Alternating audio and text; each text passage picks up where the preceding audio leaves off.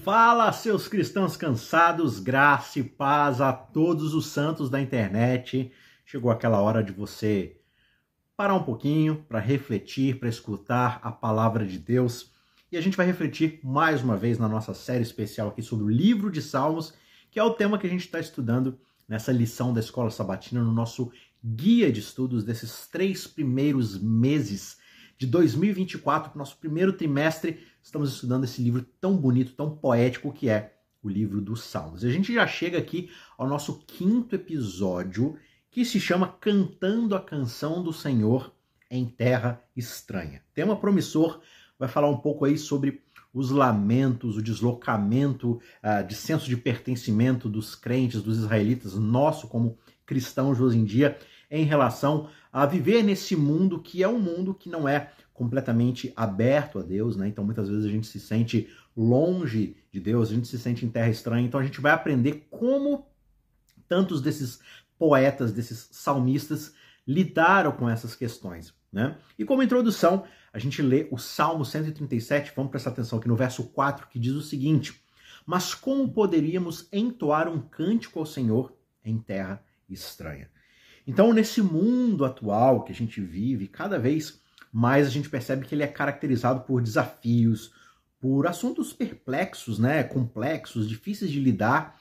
E essa pergunta que o salmista aqui, é, nesses versos 1 a 4 do Salmo 137 faz, acabam ressoando bastante na nossa mente, né? Como é que eu posso servir a Deus? Como é que eu posso louvar a Deus se eu não estou, digamos assim, no seu reino pleno? Se eu ainda pareço morar num reino que é do reino inimigo, né? Porque tantas coisas ao meu redor parecem sinalizar que esse reino ainda é governado pelo inimigo de Deus. Então eu estou num lugar estrangeiro, estou ainda cativo nesse mundo. Por isso que esses versos eles capturam tanto essa angústia ali que os israelitas sofreram lá no exílio. Né? Eles se encontravam lá em Babilônia, numa terra totalmente estranha, longe do seu lar, longe do templo, vivendo debaixo de uma identidade religiosa que era completamente aversa sua, né? com ídolos, com templos pagãos, com um outro tipo de moralidade. E aí eles se perguntavam como é que nós podemos cantar a canção do Senhor, ou seja, louvar a Deus numa terra estranha. Né? Inclusive porque eles tinham a sensação, naquela época, de que o Deus deles havia perdido para o Deus da Babilônia. Então, como é que a gente pode adorar esse Deus que deixou a gente vir para um lugar completamente avesso, né? Que não é a nossa terra, não é a terra prometida, não é a terra onde Deus reina. Então essa mentalidade meio tribal ainda predominava. E quando a gente adapta isso, quando a gente aplica para os nossos dias, né? Esse sentimento ele pode ser incrivelmente relevante para nós hoje, especialmente para aquelas pessoas que buscam viver uma vida de fé num tipo de mundo que parece muitas vezes ser indiferente aos nossos valores ou até hostil às questões, à moralidade espiritual, né? Então, como é que a gente pode viver essa nossa fé em um terreno desconhecido, em uma terra que parece ser uma terra inimiga? E, primeiramente, é importante a gente reconhecer que a fé ela não é apenas uma questão de contexto ou ambiente. A fé é uma jornada interior, é uma relação constante e íntima com Deus. Ela não depende de onde a gente está, nem de como nós estamos é, nos é, vivendo, como nós estamos trabalhando ali e tal. Ela depende exclusivamente de como nós estamos conectados com o nosso Criador, em qualquer lugar, seja no ambiente favorável à fé ou não. A nossa fé ela pode se florescer se nós estivermos enraizados em um relacionamento genuíno com Deus. A fé é sempre uma questão relacional. Eu tenho confiança nesse Deus e essa confiança ela vai ser ainda mais testada, claro, em ambientes adversos, mas é aí que eu vou perceber o quanto a minha fé está desenvolvida, está madura, né? E além disso, claro, essa vida de fé numa, digamos assim, terra estranha, claro que vai exigir uma certa adaptação, né? A gente percebe lá nos israelitas o quanto eles tiveram que aprender a viver na Babilônia. E nós também precisamos aprender a viver a nossa fé nesse mundo moderno que a gente vive. E isso, claro, pode significar ter que encontrar novas maneiras de praticar nossa espiritualidade, né? No meu local de estudo, de trabalho, de lazer, de relacionamentos, né? Mas como eu posso conectar a, a minha vivência, as minhas práticas e tudo mais, especialmente dentro de uma comunidade de fé e tudo mais, e testemunhar das minhas crenças, dos meus valores, da minha espiritualidade, do meu relacionamento com esse Deus. Um outro ponto fundamental aqui nessa introdução é aquilo que a gente pode chamar de resiliência. O que é uma resiliência? É o quanto você suporta alguma coisa dentro de uma atmosfera, de um ambiente hostil àquilo que você precisa resistir. Quando a gente pega a história do Israel aqui no exílio, a gente aprende muito sobre a resistência que eles tinham e a capacidade que eles tiveram, nem todos eles, claro, mas muitos deles, de manter a fé mesmo diante das circunstâncias mais desafiadoras possíveis. A gente acompanha, por exemplo, a história de Daniel e seus amigos, o quanto eles foram resilientes nesse ambiente desafiador. Então, a inteligência espiritual ela passa por essa resiliência, uma resiliência, um, uma questão de perdurar, de permanecer, de conseguir uh, manter esperança, manter a confiança em Deus. E isso tudo nos ajuda a enfrentar essas adversidades sem perder a nossa identidade e a nossa convicção. Né? A palavra que eu estava buscando, na verdade, era perseverança. E Paulo vai dizer lá na frente no Novo Testamento, né? A perseverança produz a própria fé, porque ela vai trazendo né, cada vez mais confiança em Deus, cada vez mais dependência desse Deus, até chegar a um ponto de que toda a nossa esperança está colocada nele. E Paulo vai dizer que essa esperança que é colocada nele não nos decepciona, porque nós somos filhos dele, certo? E claro, por fim, antes da gente ir para um desenvolvimento maior, viver a fé numa terra estranha é também um chamado muito claro para sermos luz no meio das trevas. Como seguidores de Deus, nós somos chamados a ser sal, a ser luz num mundo que jaz em trevas, né? Jesus vai dizer isso lá em Mateus capítulo 5, versos 13 e 14. Isso significa, claro, nesse ambiente hostil, nessa terra estranha, levar esperança, o amor de Deus e a verdade sobre quem Deus é onde quer que nós estejamos, mesmo que isso pareça estranho, desafiador por causa da hostilidade ou da inadequância do ambiente a esse tipo de mensagem, a esse tipo de fé. Portanto, a resposta ao questionamento do salmista, né, como é que eu posso cantar, como é que eu posso adorar, como é que eu posso manter essa relação com esse Deus numa terra totalmente hostil a ele, está justamente em manter firme a minha fé, me adaptar ao contexto sem perder a minha essência, cultivar essa resiliência da minha fé, sendo um reflexo do amor de Deus, independentemente das circunstâncias ou do lugar em que eu possa me encontrar. Tá certo? Então a gente vai desenvolver um pouco mais, a gente vai ver isso em outros salmos. Antes, eu quero dar para você aquele recado todo especial para você que está caindo de paraquedas aqui nesse canal, apareceu aí nos seus vídeos relacionados. Onde você está? Você está no canal Cristãos Cansados. Eu sou Isaac Rezende e toda semana eu trago aqui comentários sobre a lição da Escola Sabatina e vira e mexe. Se você clicar aqui em se inscrever no canal e assinar as notificações, dá uma navegada aí no nosso canal, você vai descobrir que a gente tem outros materiais, palestras, alguns sermões, não tão frequentes quanto a lição, que é toda semana,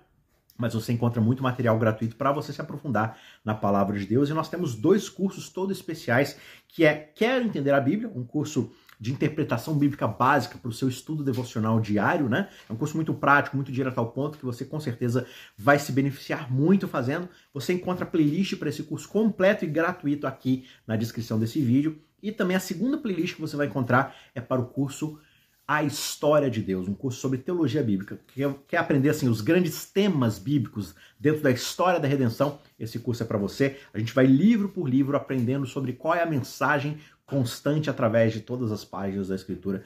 Então, com certeza esses cursos vão te ajudar bastante e levar o seu nível de entendimento da palavra de Deus para uma nova eh, jornada, né? Para um outro patamar de entendimento e vai ser uma bênção na sua vida, tá bom? Então, procura aqui na descrição, se inscreve no nosso canal, deixa o seu like que é muito importante pra gente e vamos lá, vamos prosseguir no nosso estudo. E para iniciar o nosso estudo de fato aqui, o primeiro salmo que eu quero que você venha comigo, que é um salmo aqui que a autora da lição ela acaba selecionando para a gente dar uma refletida, é o Salmo 74. E a gente vai ler aqui dos versos 18 a 22 e também o Salmo 79, versos 5 a 13. Esses dois salmos em especial, eles refletem, digamos assim, momentos de intensa angústia do salmista, um certo clamor por justiça diante de adversidades que são enfrentadas ali pelo povo de Israel. E essas passagens, elas acabam revelando, digamos assim, uma preocupação muito profunda com a reputação e a honra do próprio Deus, por causa que outras pessoas, outros povos vizinhos estão observando o que acontece com Israel. Então, os salmistas ali, eles falam assim: Deus, o Senhor vai deixar isso acontecer, o que, que os povos ao redor vão pensar do Senhor, porque o Senhor deixa isso acontecer com a gente. Então, a linguagem que é usada nesses salmos, eles sugerem ali um período em que o povo de Israel estava enfrentando uma profunda opressão, uma grande humilhação dos inimigos, né? Muito provavelmente ali durante a invasão babilônica, a destruição do templo e tudo mais. No Salmo 74, versos 18 a 22, o que a gente observa o salmista é, dizendo é um clamor por Deus para que Deus se lembre das ofensas dos inimigos que estão blasfemando contra o seu nome. Porque quando eles estão ali oprimindo Israel e blasfemando contra Israel, eles estão blasfemando contra o Deus que a nação de Israel representa. Então, os versos ali 18 a 22, eles são muito reveladores quanto a isso. Eles dizem o seguinte, e aqui essa amostra do, do teor completo do salmo, né? O salmista diz assim: Lembra-te disto, o inimigo afrontou ao Senhor, e um povo louco blasfemou o teu nome. Não entregues às feras a alma da tua pomba. Não te esqueças para sempre da vida dos teus aflitos. Já lá no Salmo 79, versos 5 a 13, o salmista ele questiona quanto tempo vai durar a ira de Deus né, sobre o seu povo por causa dos seus pecados, por causa dos seus erros, e ele implora pela intervenção divina. Ele destaca o quanto o povo está sofrendo, sendo alvo de zombaria dos inimigos. E aí os versos 9 e 10 são um apelo direto a Deus. Ele diz o seguinte: Ajuda-nos, ó Deus da nossa salvação, pela glória do teu nome. Ou seja, ele faz um apelo aqui: Deus, o Senhor vai nos salvar não por causa do que nós somos ou deixamos de ser, mas por causa de quem o Senhor é, por causa da glória do teu nome, para o teu benefício. Então livra-nos e perdoa os nossos pecados, que são muitos, por amor do teu nome, por causa de quem o Senhor é, e não por causa de algo que nós tenhamos a oferecer. E aí ele continua: Por que dirão as nações, onde está o seu Deus? O que está em jogo aqui nessas passagens é justamente a percepção das nações pagãs sobre quem é o Deus de Israel. Existe um, um certo temor aqui de que essa derrota, esse sofrimento do povo de Deus possa levar outras nações, outros povos a questionarem se de fato esse Deus ele é fiel ao seu povo, é fiel às promessas que ele fez, de fato ele é poderoso para cumprir aquilo que ele prometeu, para né, levar a cabo, levar ao cumprimento as promessas da aliança, né, tudo aquilo que ele prometeu ali no contrato da aliança. Então isso reflete uma certa preocupação de que uma desonra ao povo de Deus é, na verdade, uma desonra ao próprio Deus. E relacionando isso com o comportamento dos cristãos hoje, há uma lição muito importante aqui a ser aprendida. A maneira como nós vivemos a nossa fé e lidamos com as adversidades em geral pode ter um impacto muito significativo na forma como Deus é percebido pelo mundo ao nosso redor.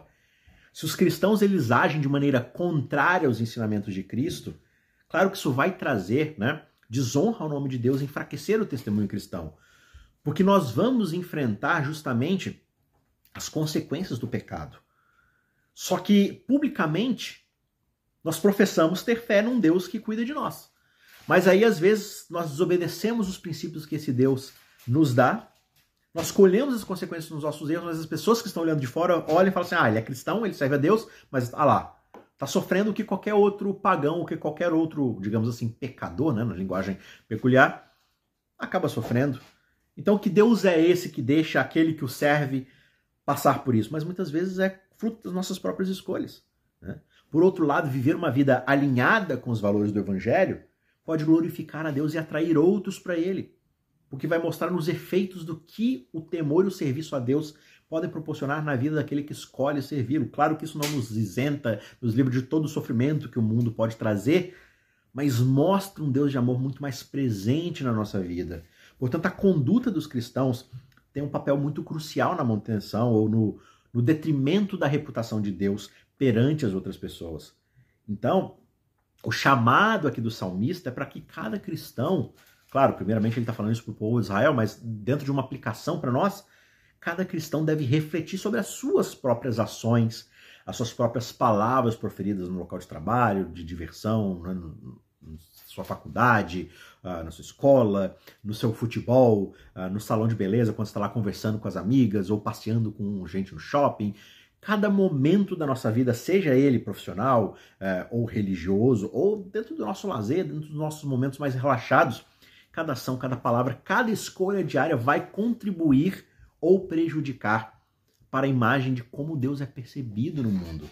Por isso é muito importante que não só nos momentos bons, não só nos momentos mais privados da nossa religiosidade dentro de uma comunidade toda de fé, mas também nos momentos públicos, nos momentos onde nós estamos diante de pessoas que não adoram esse Deus, Que tipo de Deus nós estamos transparecendo para essas pessoas? Né? Esse é um dos chamados que os Salmos 79 e 74 ajudam a gente a refletir, porque todos nós estamos diante de uma terra estranha, uma terra que ainda não é completamente governada por esse Rei justo, santo e perfeito que é Deus. Um outro salmo aqui que a lição convida a gente a ler e refletir é o Salmo 88. Especialmente aqui um recorte dos Salmos 3 a 12, a gente percebe um dos salmos talvez mais sombrios desse, dessa coletânea que é o livro dos Salmos. O Salmo 88, de fato, é um salmo muito complicado de se ler e de se interpretar, porque ele vai descrevendo ali uma fase da vida que é marcada por profunda desolação, profundo desespero. E o salmista, que é o autor desse salmo, ele expressa certos sentimentos de abandono, de sofrimento, uma proximidade muito ampla com a morte. E esse salmo é um retrato vívido de alguém passando por extrema aflição, por extrema angústia e se sente esquecido, distante de Deus. E os versos mais relevantes que a gente talvez possa olhar aqui mais uh, proximamente e que capturam a essência desse sofrimento são talvez os versos 6, 7 e o 11 e 12. Eles dizem o seguinte: Tu me puseste no mais profundo do abismo, nas trevas, nos abismos profundos. Sobre mim pesa a tua ira. Tu me abatestes com todas as tuas ondas. E aí os versos 11 e 12. Porventura farás maravilhas aos mortos? Ou os mortos se levantarão para te louvar? Será anunciada a tua benignidade na sepultura? Ou a tua fidelidade na perdição? Tá falando aqui, né? O que, que adianta a gente estar tá morto se a gente não vai poder te louvar e tudo mais, né? Que benefício o Senhor tem se a gente estiver morto com todo o sofrimento que estamos passando e pelo peso da tua mão sobre nós? Então é uma angústia aqui que o salmista está enfrentando. E ler o Salmo 88 talvez seja muito mais profundo e significativo se nós lemos ele à luz daquilo que acontece após a cruz e a ressurreição de Jesus. Tudo isso traz uma perspectiva muito interessante a essa experiência de sofrimento. Enquanto o salmista ele expressa uma certa desesperança, questionando ali a possibilidade de louvar a Deus diante da morte, a ressurreição de Jesus ela oferece uma resposta de esperança e de redenção muito apropriada para esse salmo. A morte e a ressurreição de Cristo, eles transformam o desespero em esperança. Eles mostram que Deus ele não apenas compreende o sofrimento humano, mas ele mesmo experimentou esse sofrimento, passou pela morte e venceu tanto o sofrimento quanto a morte. Após a cruz e a ressurreição, o sofrimento e a angústia, eles não são o fim da história. A morte ela não é a palavra definitiva sobre a realidade. A ressurreição de Cristo assegura que existe vida mesmo após a morte e que o sofrimento ele pode ser redimido por Deus. Deus está intimamente presente, mesmo naqueles momentos mais obscuros da nossa vida. A cruz revela para a gente o amor e a compaixão de um Deus cujo a ressurreição promete uma nova vida, uma restauração e o fim total do sofrimento um dia. Portanto, quando nós lemos o Salmo 88 à luz da cruz e da ressurreição, nós temos uma completa transformação da maneira como a gente entende o sofrimento. Claro que não minimiza a dor e a angústia, não só expressa no salmo, mas que nós vivemos no nosso dia a dia, não vai fazer com que doa menos, nem com que a gente seja isento do sofrimento. Mas o que faz para a gente é oferecer uma esperança que vai transcender toda a desolação, toda a angústia, apontando a gente para a vitória final sobre a morte e o sofrimento que Jesus conquistou naquele dia e que está disponível para nós se nós o aceitarmos nas nossas vidas. Então é muito interessante quando você, né, a gente já falou isso desde os primeiros salmos, quando você vai lendo os salmos, procure entender como eles se relacionam com o próprio Jesus, que é o rei, o Senhor, o Messias definitivo que vai cumprir muitas dessas promessas e quanto o quanto essas promessas elas vão ser aplicadas na nossa vida como o corpo de Cristo, como o seu o seu povo de fé, o seu Israel espiritual nos nossos dias. Outro salmo muito interessante aqui que a lição aborda é o Salmo 102, e especialmente aqui o recorte dos sete primeiros versos, vão descrever um sofrimento muito intenso, muito profundo, marcado por uma desolação, uma perplexidade diante do sofrimento e também uma solidão e uma sensação de abandono por Deus. O salmista ele expressa sua aflição, o seu desespero numa oração muito fervorosa, na qual ele derrama sua alma diante do Senhor. E esse salmo é um reflexo muito profundo, muito amplo de uma luta interior muito intensa que o salmista está experimentando, né? onde o escritor aqui desse salmo, o compositor, ele se sente desamparado e distante de Deus. E os versos 1 e 2, e 6 e 7, eles deixam isso muito claro quando o salmista diz: Ouve a minha oração, Senhor. Chegue a ti o meu clamor. Não esconda de mim o teu rosto no dia da minha angústia. Inclina para mim os teus ouvidos. No dia em que eu clamar, ouve-me depressa. Sou como a coruja no deserto, sou como a coruja entre as ruínas, vigiando. Estou sozinho com o pássaro no telhado.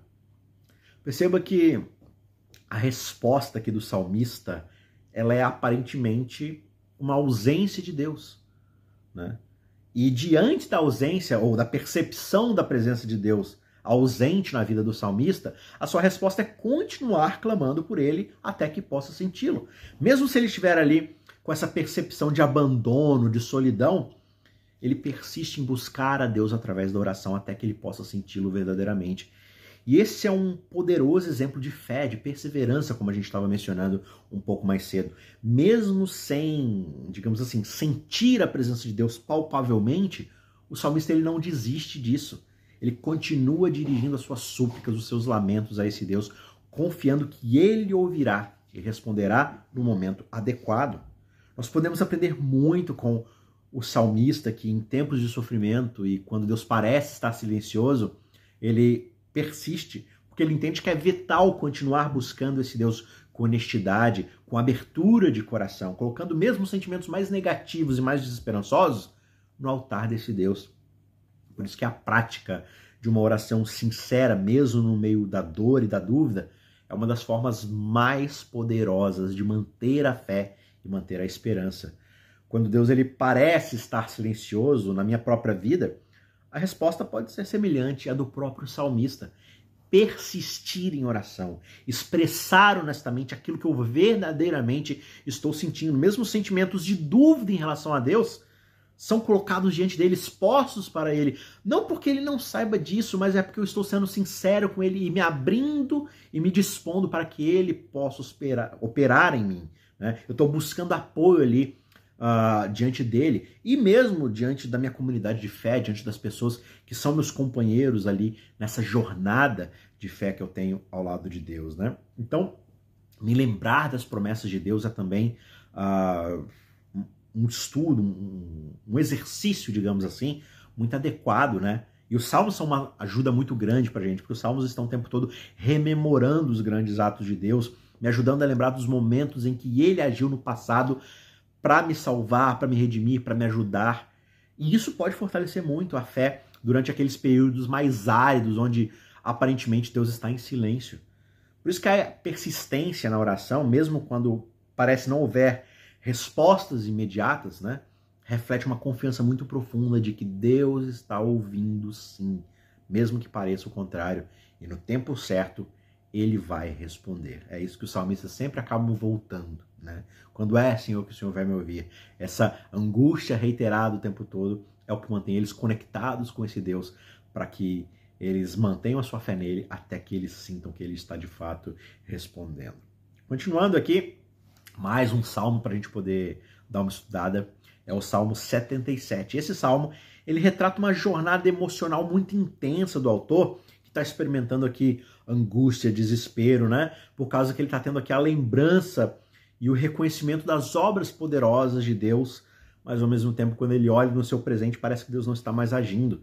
Quando a gente observa o início do salmo, a gente vai observar o autor expressando uma profunda tristeza e ele começa a questionar Deus se Deus rejeitou seu povo para sempre, porque Deus não parece mais fazer aquelas coisas que ele costumava fazer. Então, a gente observa que ele está aqui angustiado e parece ser incapaz de encontrar consolo né, no seu presente.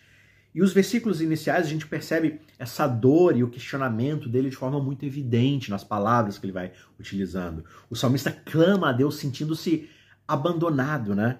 Ele diz: A minha voz eu levanto a Deus e clamo. A minha voz eu levanto a Deus para que ele me dê ouvidos. No dia da minha angústia eu busquei ao Senhor.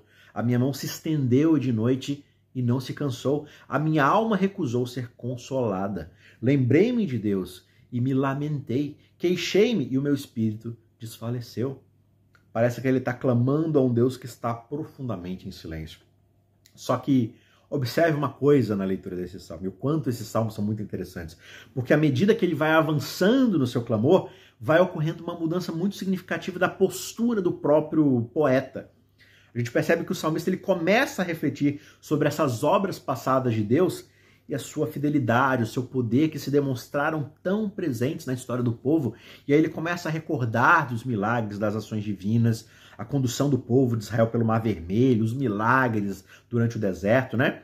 E essas lembranças das obras de Deus começam a trazer um novo entendimento e vão renovando a fé do salmista. A gente já observa nos versos 11 e 12 um pouco dessa mudança. Ele diz: Recordarei as obras do Senhor. Sim, eu recordarei os teus prodígios da antiguidade.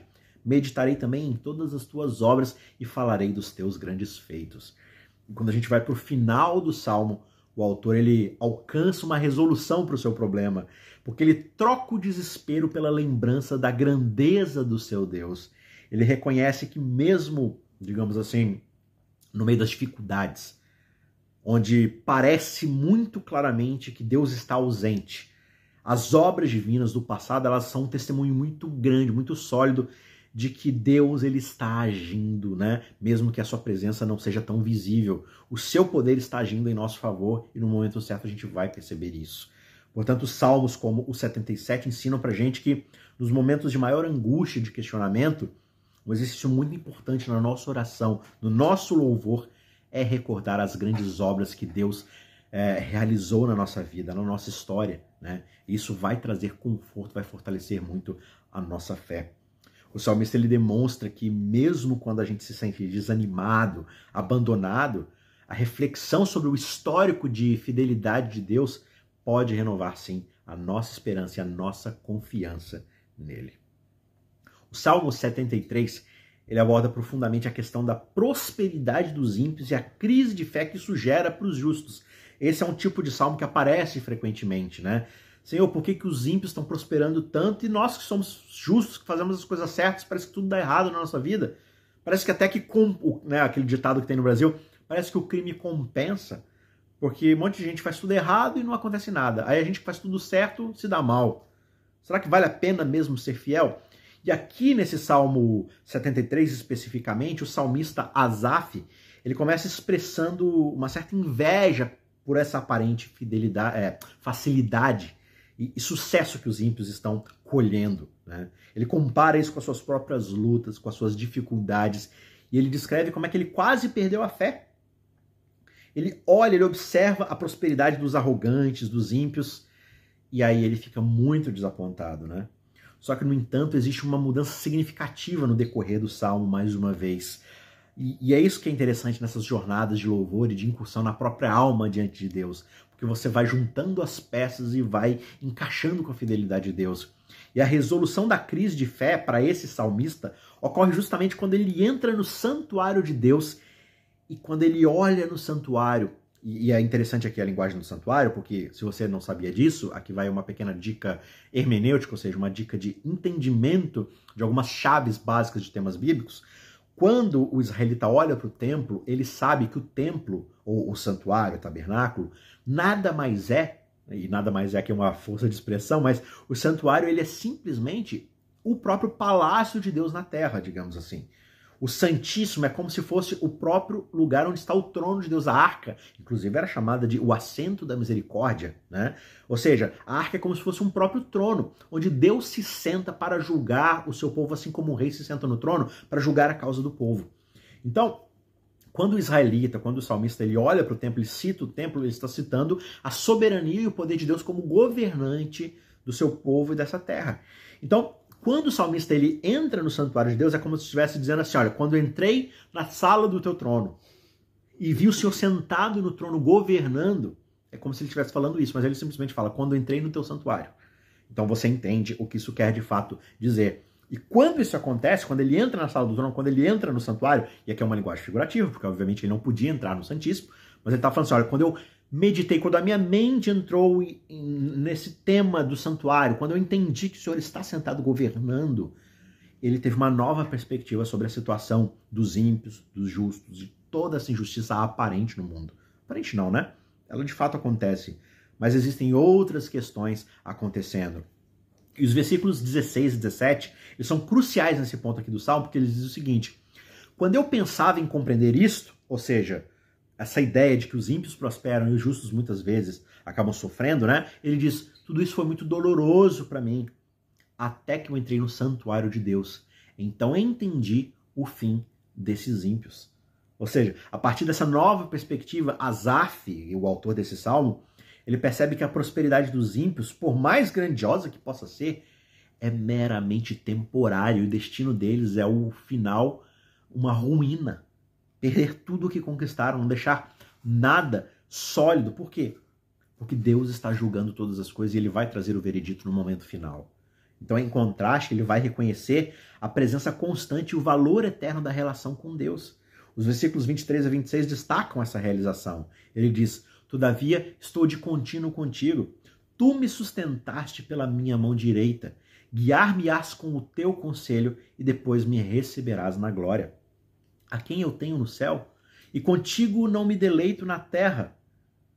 A minha carne e o meu coração desfalecem mas Deus é a fortaleza do meu coração e a minha porção para sempre.